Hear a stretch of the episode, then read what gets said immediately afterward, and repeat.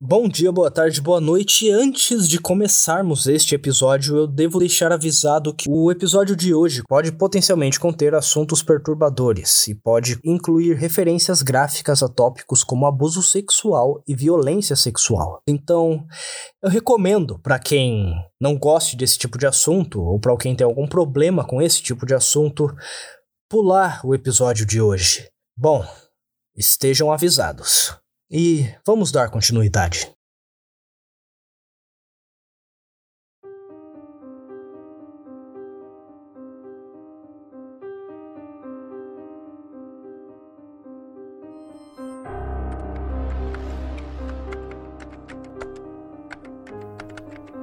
Sou um investigador particular aposentado que se tornou um blogueiro de crimes reais. Tenho recebido manuscritos anônimos pelo correio detalhando os atos hediondos de psicopatia terrível. Por motivos relacionados ao meu trabalho e à situação, não quero dar-vos a minha verdadeira identidade. Você pode se referir a mim como Sr. S. Comecei meus primeiros anos como detetive. Como você sabe, eu era altamente eficaz em meu trabalho e em pouco tempo comecei a aceitar empregos com salários muito mais altos como investigador particular freelancer. Ao longo dos anos, resolvi vários casos de assassinatos arquivados de alto perfil. Infelizmente, em um ataque relacionado ao trabalho, fiquei gravemente ferido e me aposentei do meu trabalho como investigador particular há cinco anos. Desde então, comecei um conhecido blog e podcast de crimes reais. Recentemente, comecei a receber manuscritos de uma fonte anônima pelo correio detalhando atos hediondos de psicopatia sombria. Nenhum endereço de retorno. Embora já tenha passado algum tempo desde que recebi o segundo manuscrito, hoje recebi um terceiro manuscrito. Assim que puxei o grande envelope marrom da minha caixa de correio, soube o que era. Do lado de fora deste terceiro envelope, a seguinte mensagem foi escrita: para alcançar a grandeza, é preciso encontrar suas fraquezas, compreendê-las e destruí-las. Abaixo está o terceiro manuscrito. Este manuscrito foi intitulado de Procurando Adeline. Se você ainda não leu ou ouviu os dois primeiros manuscritos, escute-os primeiro usando os links abaixo. Esteja avisado, pois acredito que o que você está prestes a ouvir é o diário de um psicopata?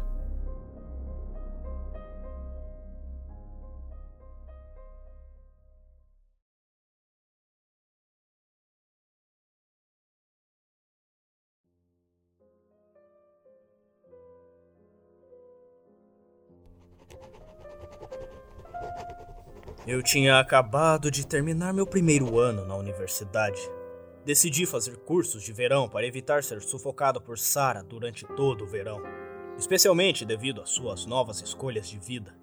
Quando fui para casa nas férias de Natal, Dean e Sara sentaram comigo para me contar as notícias emocionantes. Você vai ser irmão mais velho! Sara me disse, enquanto Dean massageava seu ombro com apoio. Nojento, pensei comigo mesmo. Por que alguém escolheria ter um goblin pungente e choroso em sua casa estável? Mas, honestamente, um bebê é o que eles queriam o tempo todo. Não um adolescente transitório, como eu era quando me adotaram. Uma família verdadeira envolve filhos que crescem sabendo quem são mamãe e papai. E Sarah queria uma família verdadeira. Ainda assim, Sarah e Jim fizeram muito por mim, na esperança de me sentir como uma família. Eu precisava continuar dando a eles essa satisfação. Pelo menos até que meu cheque do aluguel não viesse da conta bancária deles.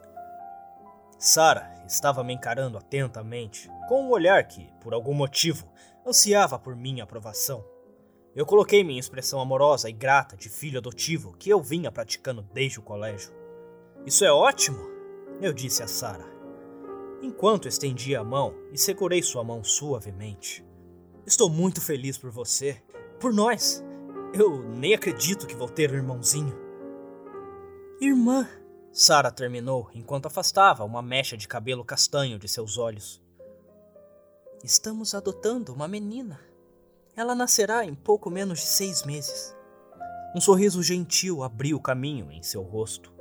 Eu tentei o meu melhor para espelhar sua expressão, mas parte de mim queria enfiar uma faca em sua garganta ali mesmo. Imaginei como seria seu rosto bonito com um buraco no pescoço, curvado suavemente para combinar com seu sorriso. Bem, é melhor eu jogar esses bifes na grelha. Dean disse, lembrando-me porque eu preciso continuar a ser seu dedicado filho adotivo. Sustento e dinheiro, até conseguir me bancar. Precisava do número de roteamento deles ao meu lado. Não foi difícil convencer Dean e Sarah de que eu precisava fazer aulas de verão, dado que eu tinha dupla especialização em finanças e gestão de negócios. Ainda tinha muitas aulas avançadas necessárias para minha graduação.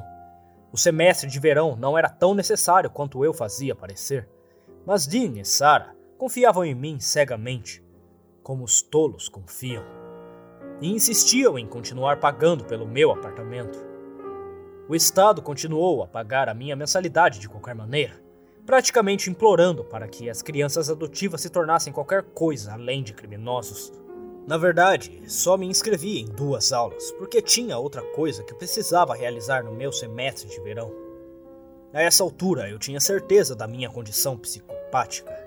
Afinal, quando esfaqueei Brian só para incriminar Jake, não senti remorso. Na verdade, eu adorei. Quando matei Dustin com suas próprias drogas, e dois outros garotos que não conhecia morreram no fogo cruzado, ainda não senti nada. De acordo com a minha observação da maioria das pessoas normais, eu deveria sentir remorso. Alunos e membros da comunidade que não tinham nada a ver com aqueles garotos até mostraram tristeza e remorso, fazendo vigília pelos drogados mortos. Mas havia uma coisa, um pequeno aborrecimento irritante na parte de trás da minha cabeça que eu precisava entender.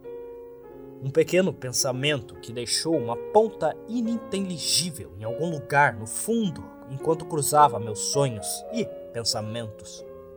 Aquele pensamento de ter que lidar com Adeline, que já foi minha irmã adotiva quando eu tinha oito anos. Adeline levantou questões em minha vida, questões que exigiam respostas. Eu vi as pessoas sofrerem. Fui eu que causei seu sofrimento e nunca me importei em simpatizar com ninguém. Qualquer um, com exceção de Adeline. Embora a maioria das minhas memórias de infância não sejam muito mais do que um borrão do passado, eu me lembro muito bem dos meus poucos meses com Ed. Na época, ela tinha apenas seis anos, dois anos mais nova do que eu. Eu estava em meu novo lar adotivo infernal apenas algumas semanas antes de ela chegar. Darren, o bastardo que era o nosso anfitrião adotivo, Estava extraordinariamente sóbrio e bem vestido quando a assistente social estacionou em frente à casa. Darren abriu o portão para revelar uma garota muito bonita de olhos azuis com longos cabelos loiros prateados. Ela usava um vestido roxo que combinava com um laço enorme emaranhado com seus cachos loiros. Darren ficou em casa com os filhos adotivos enquanto sua esposa trabalhava longas horas em vários restaurantes. Ele colocou uma fachada de pai adotivo caloroso para o mundo exterior, mas na verdade ele era apenas um alcoólatra preguiçoso gritando com nós, crianças, chicoteando-nos com um cinto sempre que o frustramos. Adi, no entanto, recebeu tratamento especial.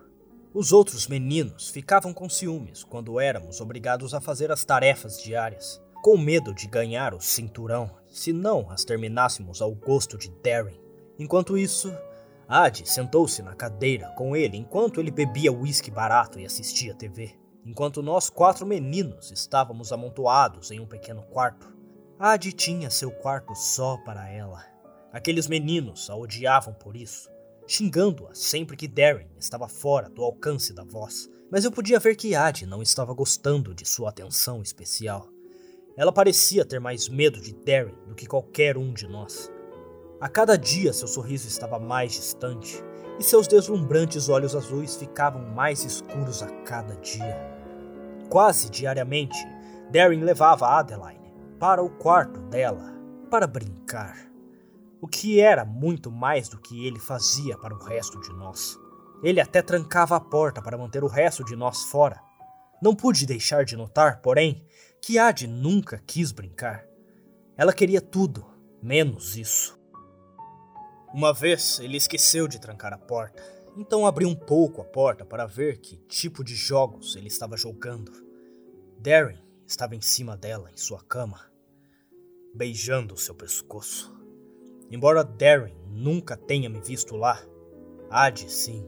Seus olhos azuis cheios de lágrimas me encararam, implorando por ajuda, por alguém para fazer isso parar. Essa foi a única vez que eu quis ajudar alguém, por ajudar. Desci as escadas e encontrei a primeira coisa frágil que vi: um vaso feio, e o derrubei da prateleira. A quebra do vaso foi o suficiente para tirar Darren do quarto, embriagado de raiva. Cinto na mão, pronto para punir. As chicoteadas foram dolorosas, mas valeram a pena. Naquela noite, Darren adormeceu no sofá enquanto a TV ainda passava uma comédia. Como de costume, ele havia desmaiado com uma garrafa quase vazia na mão. Muitas vezes ele desmaiava bêbado horas antes de sua esposa chegar em casa depois de um longo dia de trabalho o que me dava muito tempo para desbilhotar. Eu já sabia exatamente onde ele guardava o revólver. Não que estivesse bem escondido, ele o guardava na primeira gaveta de sua cômoda, ao lado de suas meias e trocos. Usando um banquinho para alcançar a gaveta de cima e um pano de prato para segurar a arma, recuperei o revólver e guardei o banquinho. Eu nunca tinha usado uma arma antes, mas assisti TV o suficiente para saber que precisava puxar o martelo para trás até ouvir um clique e puxar o gatilho. Não foi fácil, mas com as duas mãos consegui puxar o martelo para trás, mantendo o trapo entre os dedos e o metal. Darren estava roncando com a boca aberta, facilitando. Fiquei ao lado dele no sofá e gentilmente coloquei o cano em sua boca voltando para cima em direção ao cérebro. Fiz questão de colocar a arma de cabeça para baixo, imaginando como alguém seguraria uma arma se desse um tiro na própria cabeça. Depois que a arma estava no lugar, eu puxei o gatilho. Para o meu horror, o gatilho não se mexeu. Puxei com mais força, mas ainda assim, o gatilho não se moveu. Parecia tão fácil nos filmes, mas nada poderia ter me preparado para o quão difícil era atirar com uma arma. O horror se transformou em pânico quando Darren se mexeu e seus olhos se abriram. Seus olhos encontraram os meus, e eu pensei com certeza que estava condenado. Em um último esforço, puxei o gatilho com força com as duas mãos.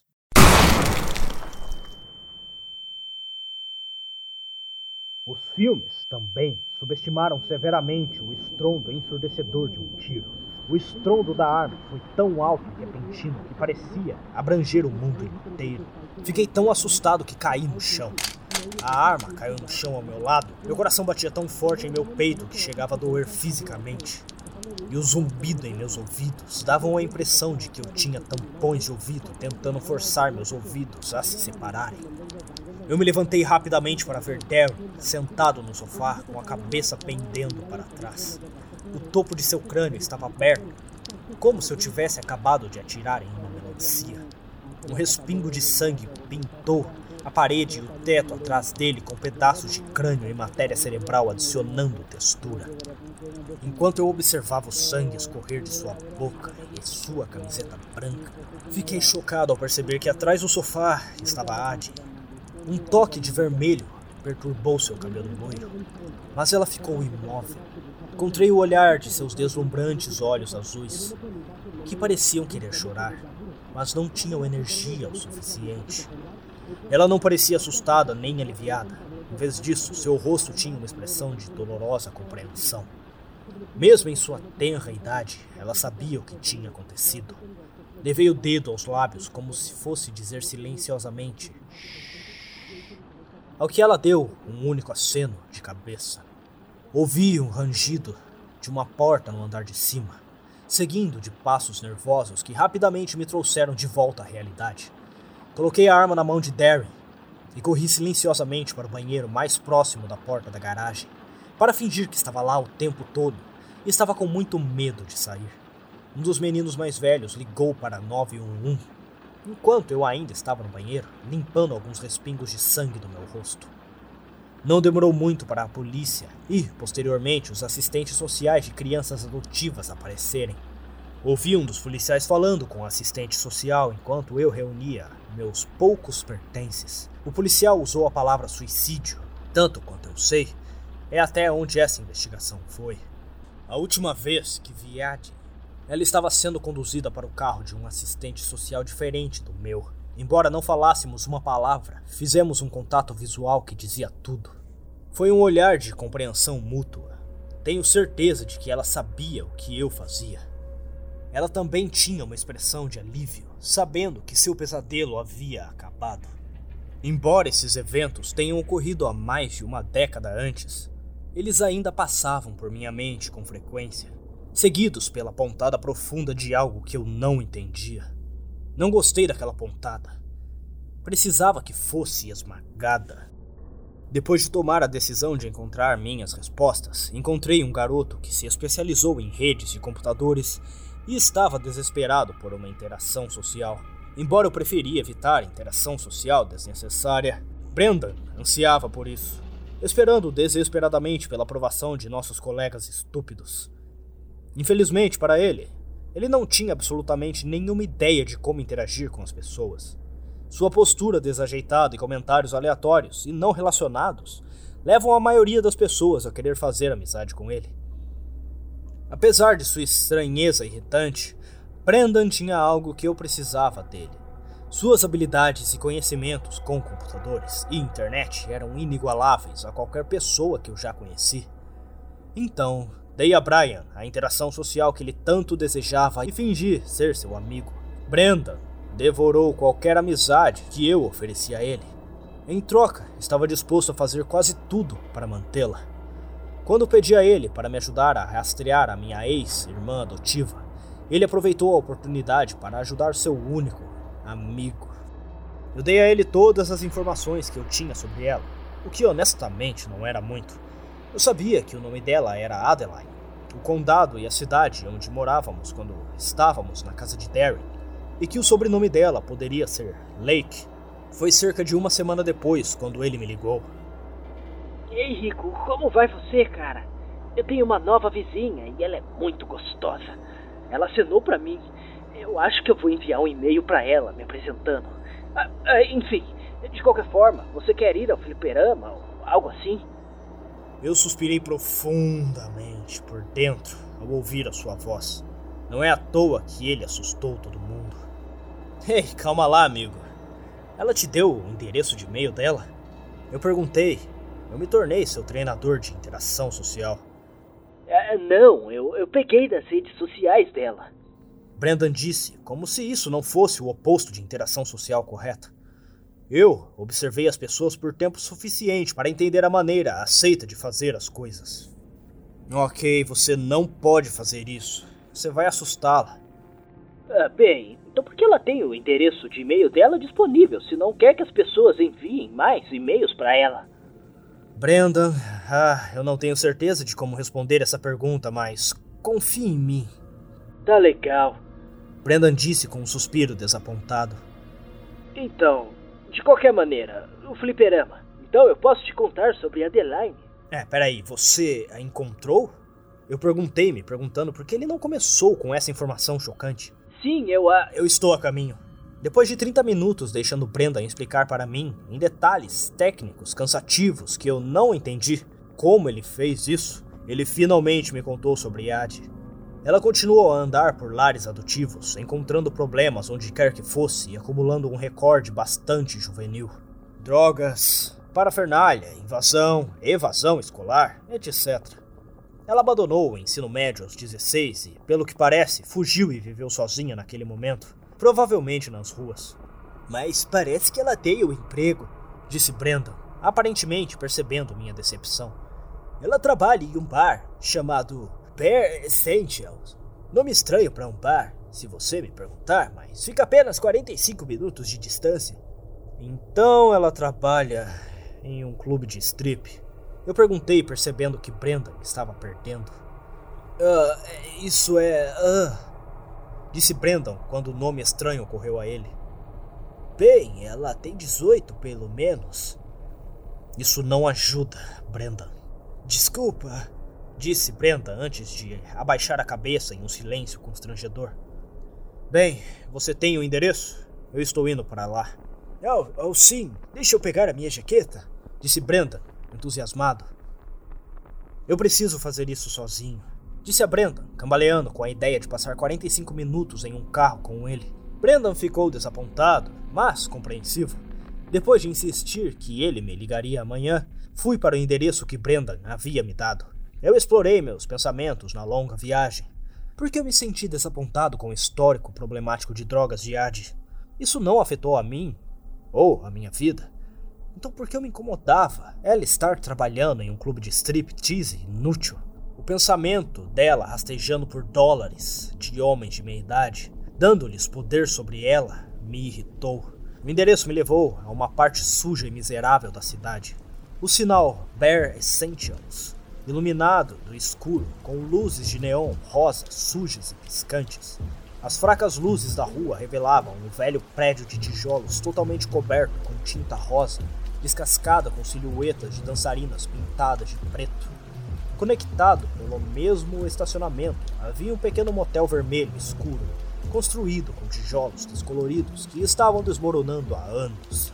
Um carrinho de compra sujo estava ao lado do motel, cheio de lixo e tralhas. Atravessei a porta da frente, sentindo o almiscar de cigarros velhos.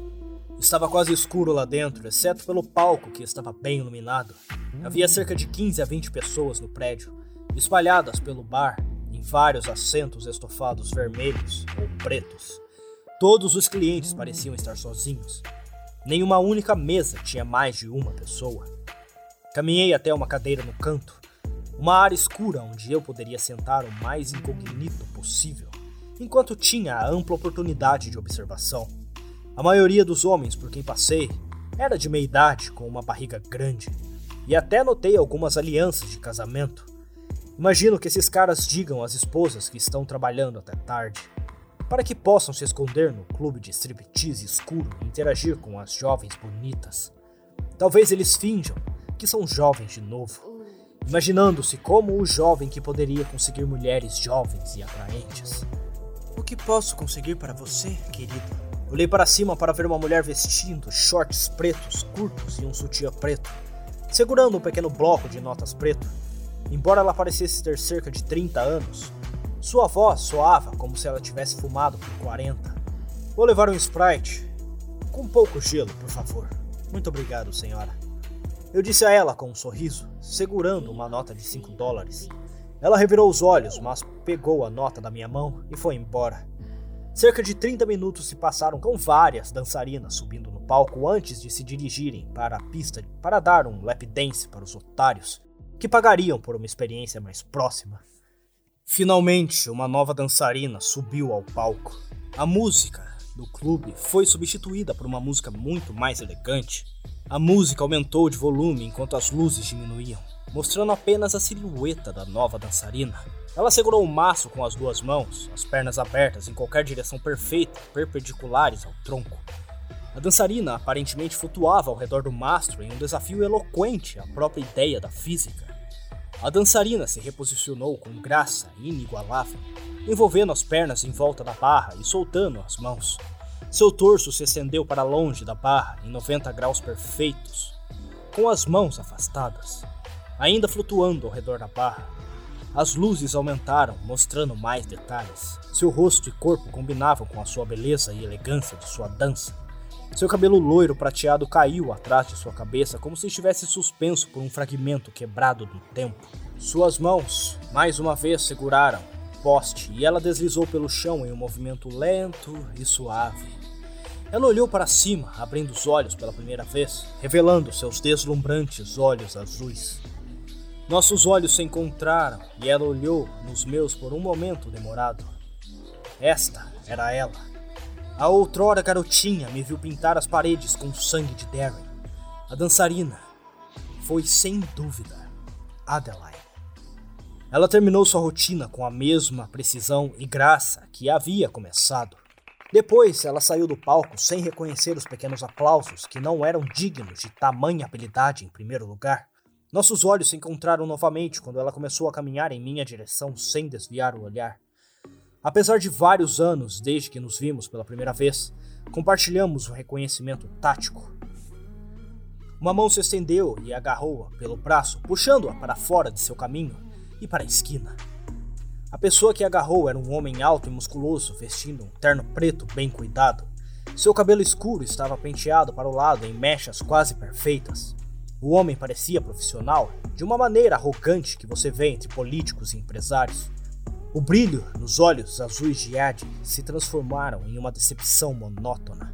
Quando o homem de terno a entregou a um homem gordo de meia idade com um sorriso ganancioso estampado no rosto, o gordo então entregou dinheiro para os cabelos lisos antes de agarrar Adi pelas costas, sua mão já abrindo caminho para outro lado do seio de Adi e guiando-a para fora por uma porta lateral.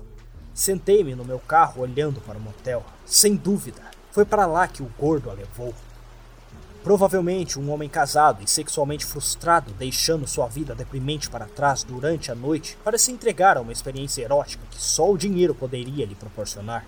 Por fim, observei o gordo sair do quarto 6, ainda enfiando a camisa para dentro em volta da barriga protuberante. Depois que ele foi embora, coloquei o capuz na cabeça e entrei no quarto. A porta não estava totalmente fechada, então simplesmente entrei. Ela deu um pulo quando entrei, claramente assustada, e rapidamente enfiou algo na gaveta da cabeceira. Jesus Cristo, você não pode bater? Ela disse antes de se virar. Nossos olhos se encontraram mais uma vez e ela congelou onde estava. Ei, ela disse calmamente. Ei, Adi. Respondi. Já faz um tempo. Você poderia dizer isso, Rick? Ela disse enquanto deslizava uma camisa branca solta sobre o sutiã. Então, o que te trouxe aqui? Ela disse sentando-se novamente. Uma estranha coincidência esbarrar em você assim. Eu podia sentir um pouco de constrangimento sobre as circunstâncias do nosso reencontro. Puxei a cadeira da mesa marrom suja no canto e me sentei. Bem, não foi uma coincidência. Eu disse, eu vim aqui para encontrar você. Como você sabe onde me encontrar? Ela perguntou, parecendo perplexa, enquanto tirava uma escova de cabelo de sua bolsa. Eu conheço um nerd de computador. Eu disse com naturalidade. Bem, isso é meio estranho. Disse ela, entregando-me o pente. Mas sempre esperei que nos encontrássemos novamente. Então, o que aconteceu com Rick depois? Ela parou por um momento, considerando cuidadosamente como terminar sua frase. Depois que nos separamos. Ela se sentou na minha frente e fez sinal para eu pentear a parte de trás de seu cabelo. Eu nunca havia escovado o cabelo de ninguém antes, mas parecia uma tarefa simples. Então comecei a passar a escova suavemente pelo cabelo dela, de cima para baixo. Bem, eu pulei por várias casas e odiei todo mundo. Mas um casal sem filhos me adotou no colégio. Eu disse a ela, continuando a fazer movimentos longos e cuidadosos como um pincel. Estou na universidade agora. E para onde foi Adi? Oh, apenas um monte de lugares de merda. Um centro de detenção de menores também. Eu finalmente saí quando tinha 16 anos. Ela se encolheu quando a escova prendeu em um nó em seu cabelo. Eu estava nas ruas por um tempo antes de Alexander me encontrar. Ele me deu um emprego e um teto. Aquele cara de cabelo liso lá fora? Sim. Ah. Ela soltou um grande suspiro. Ah, é ele. Ele é o dono do clube e deste motel. Então ele está prostituindo você desde que você era menor? Eu perguntei, tentando não soar muito direto. Mas de que outra forma você diz isso? Ah, oh, você é quem deve julgar, disse ela, levantando-se e me encarando. Atirou na cara de alguém recentemente? Então você se lembra? Eu disse baixinho, formulando mais como uma afirmação do que como uma pergunta. E como eu poderia esquecer? Ela disse, um pouco exacerbada. Ser molestada todos os dias e ver a cabeça daquele homem explodir meio que deixa uma marca, sabe? Eu sinto muito. Eu disse a ela. Não fazia ideia de que você estava aí. Eu havia me desculpado muitas vezes na vida, mas pela primeira vez acho que realmente quis dizer isso. Adi respirou fundo. Ah, bem, é justo dizer que você fez um favor ao mundo. Ela pegou a escova de cabelo da minha mão, sentou-se na cama e olhou para a escova. Infelizmente, há muito mais Darrens nesse mundo. Então por que habilitá-los? Eu perguntei. Por que deixar alguém como Alexander governar a sua vida? Para que mais eu sou bom? Sou mais uma coisa que as pessoas querem de mim. Quem se importa com o que as outras pessoas querem? Faça o que você quiser. Você pode ser uma dançarina sem fazer isso para velhos que você desconhece. Posso dizer que você adora dançar. Estava escrito em seu rosto e você é incrível. É a minha única saída. Ela disse suavemente, mas incapaz de esconder um leve sorriso enquanto brincava com um pincel em sua mão. Bom, então deixe esse lugar para trás, eu disse, sentado para frente. Largue as drogas, largue as pessoas que controlam você e siga em frente. Assim que eu disse drogas, parecia ter atingido um ponto fraco. Ela olhou para cima, parecendo ao mesmo tempo envergonhada e agitada. Olha que idiota! Você não entende? O sortudo Rick mata alguém e segue em frente como se nunca tivesse acontecido. Então é adotado por pais privilegiados e enviados para uma faculdade, enquanto eu tinha que fugir e viver nas ruas. Por que você se importa com o que acontece comigo? Sua explosão me pegou de surpresa, mas eu calmamente peguei a sua mão antes de dizer a ela a verdade que eu nunca tinha contado a ninguém antes. Uma verdade sobre a qual eu mal fui honesto comigo mesmo. Adi, eu tenho uma lembrança da minha mãe real. Apenas uma. Eu olhei em seus olhos azuis lacrimejantes. Tudo o que eu lembro são os olhos dela. Ela tinha olhos azuis incríveis. E toda vez que eu vejo você, eu me lembro dela. Eu fiz uma pausa para respirar fundo. Você é a única pessoa na minha vida com quem eu me importei.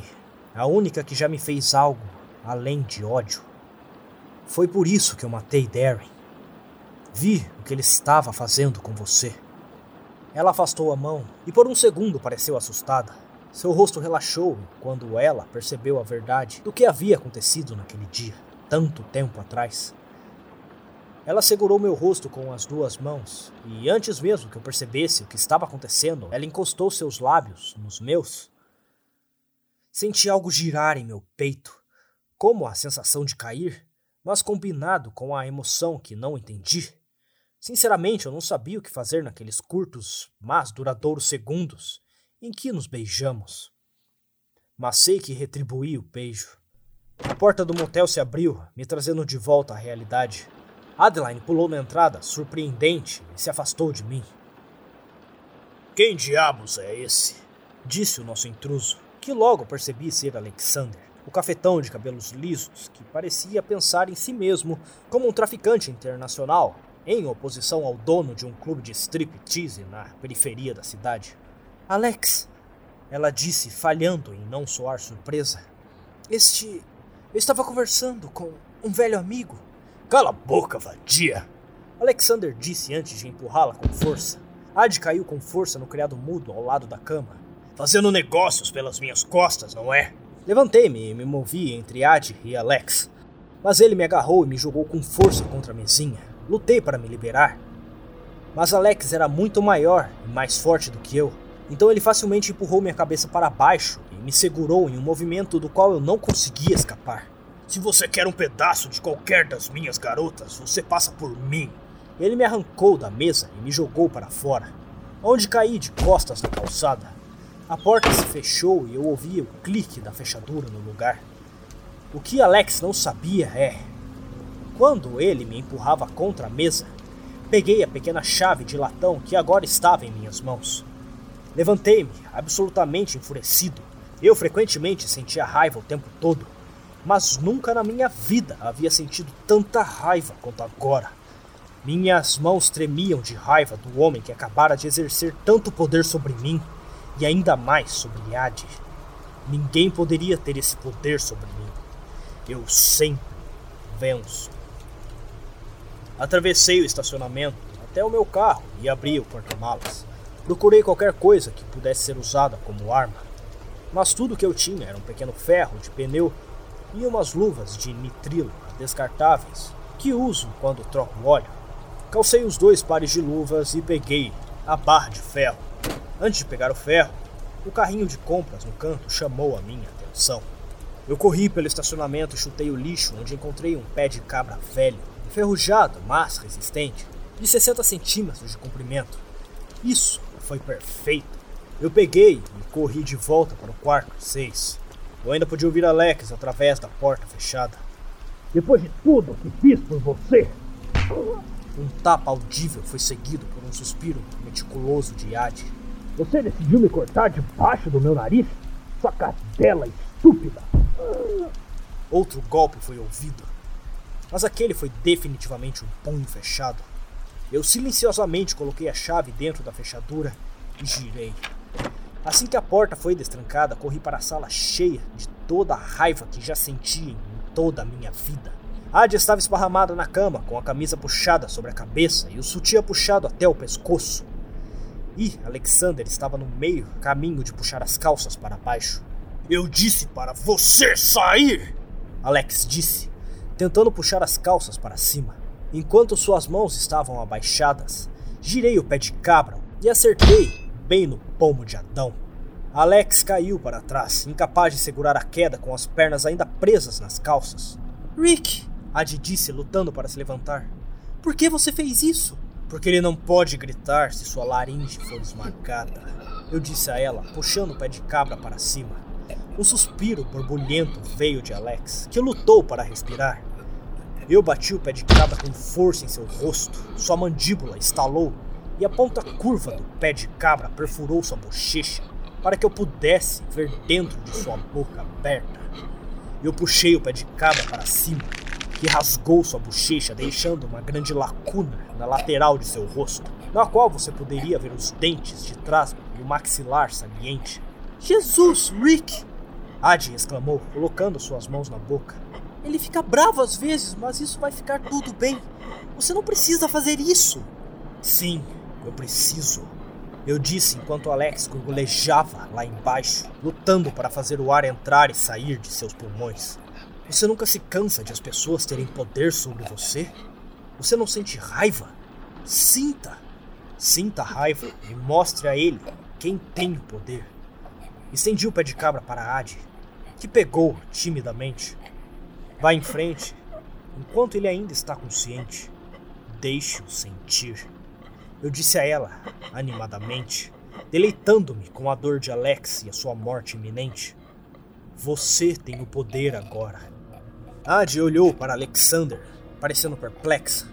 Suas sobrancelhas então se franziram e eu observei seus olhos abraçarem o ódio pela escória no chão. Ela levantou o pé de cabra enquanto Alex olhava para ela. Seus olhos estavam cheios de um terror lamentável quando, pela primeira vez, ele se deitou indefeso diante do poder dela. Ela bateu com o pé de cabra na cabeça da escória. Houve um baque quando a barra atingiu a testa, enquanto seus olhos imploravam por misericórdia, incapazes de gritar. Aí está! Agora use a parte pontiaguda!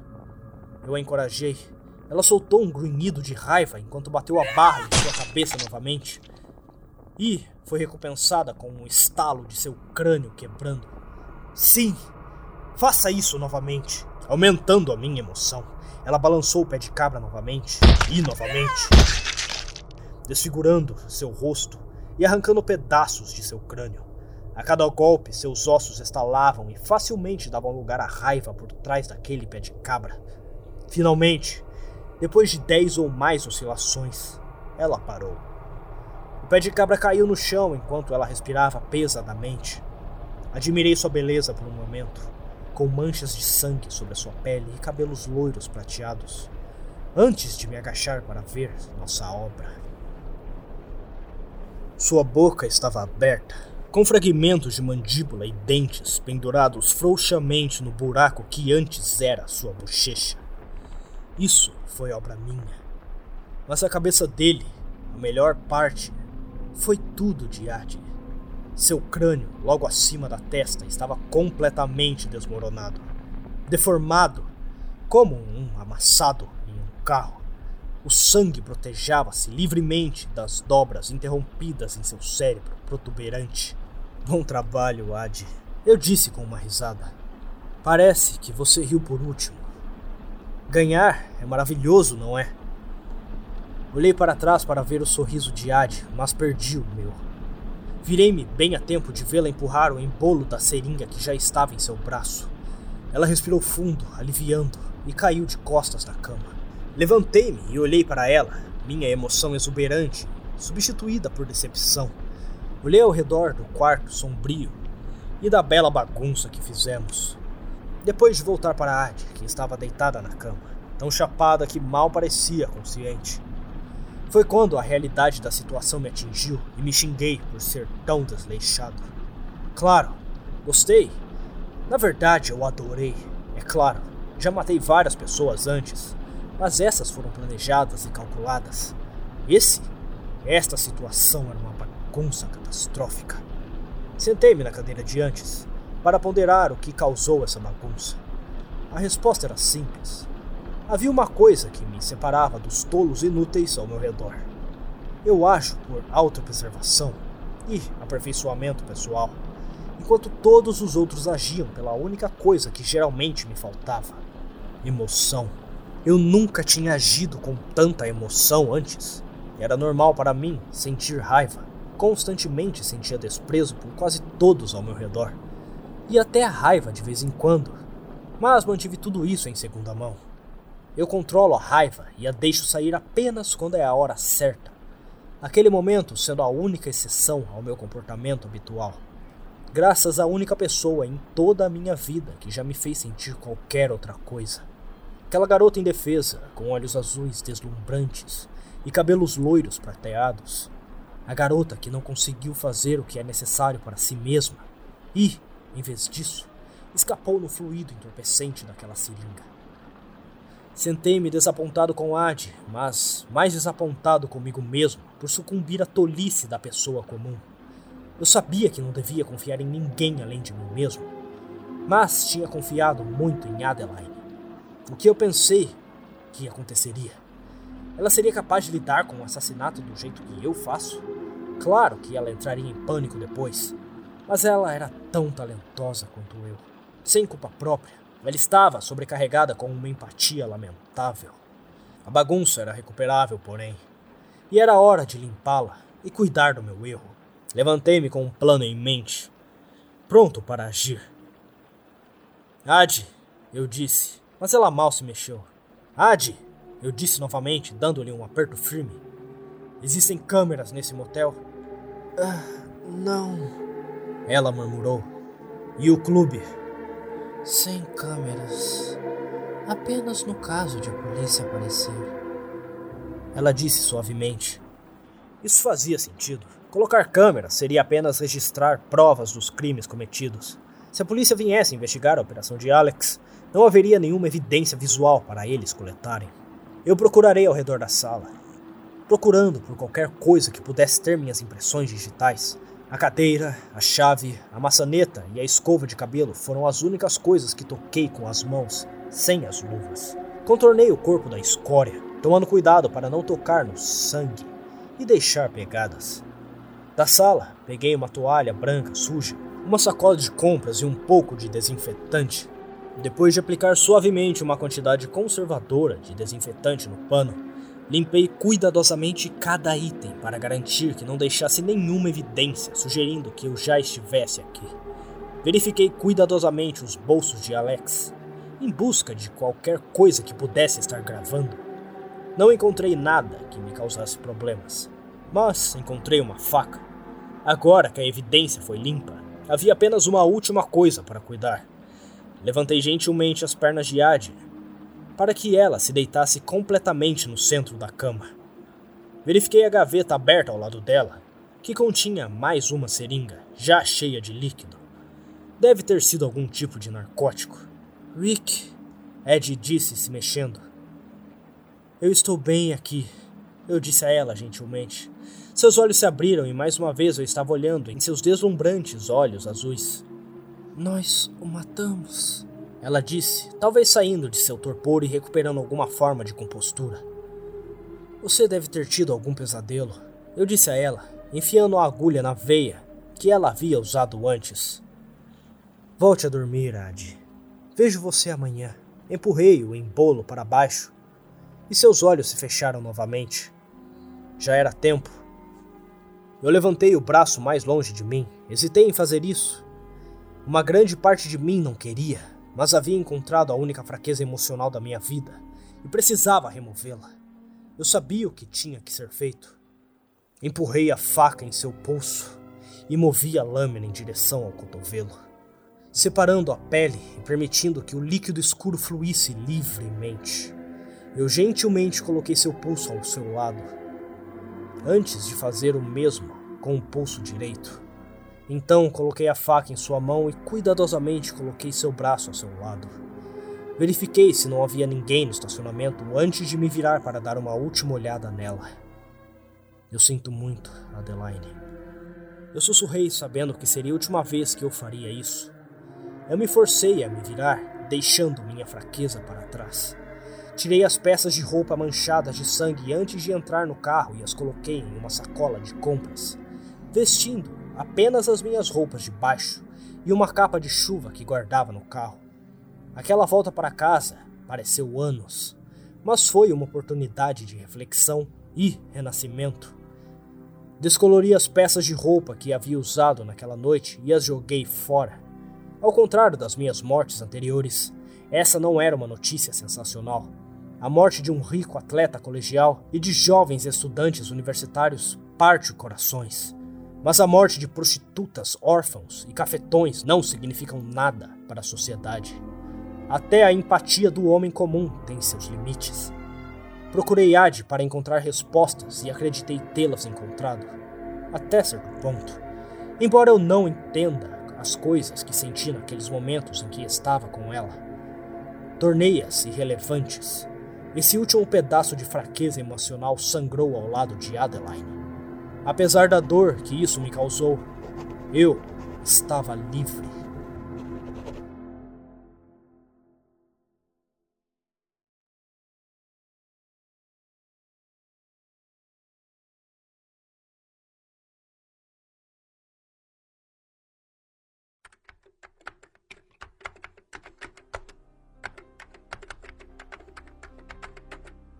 Essas palavras assustadoras marcaram o fim do terceiro manuscrito. Esta história não foi fácil de encontrar, pois não houve nenhuma cobertura noticiosa do evento. Por mais que eu odeie admitir, Rick estava quase certo quando afirma que parece que ninguém se importa quando alguém, como uma trabalhadora do sexo ou um viciado em drogas, morre. Viciado sem teto, e envolvidos no crime que existe à margem da sociedade são encontrados mortos ou desaparecidos todos os dias, mas geralmente são ignorados. No entanto, eu sabia que um crime tão perturbador sem dúvida deixaria uma impressão em qualquer policial envolvido. Tenho muitos contatos na aplicação da lei, então fiz alguns telefonemas. Infelizmente, verifiquei a validade deste manuscrito. Adeline Lake e Alexander Aslanian foram encontrados mortos em um quarto de hotel no que foi considerado um suicídio horrível. O que me arrepia até os ossos é que os detalhes da história estão corretos. Mas essas informações nunca foram disponibilizadas ao público geral. Isso significa que quem escreveu isso e me enviou estava no local envolvido na aplicação da lei. Isso significa que Rick é um verdadeiro serial killer, ainda vivendo entre nós um homem livre que nunca pagou por seus crimes. Ou, como devo considerar, fiz alguns inimigos em meu tempo, e alguém pode estar tentando me fazer de bobo. No entanto, fiz alguns contatos com autoridades sugerindo que esse caso deveriam ser reabertos. Mas encontrei forte ceticismo e resistência. Parece que cabe a mim investigar. A única pergunta que continua me incomodando é: por que esses manuscritos estão sendo enviados para mim? O que vocês acham? Bom, assinado Senhor S.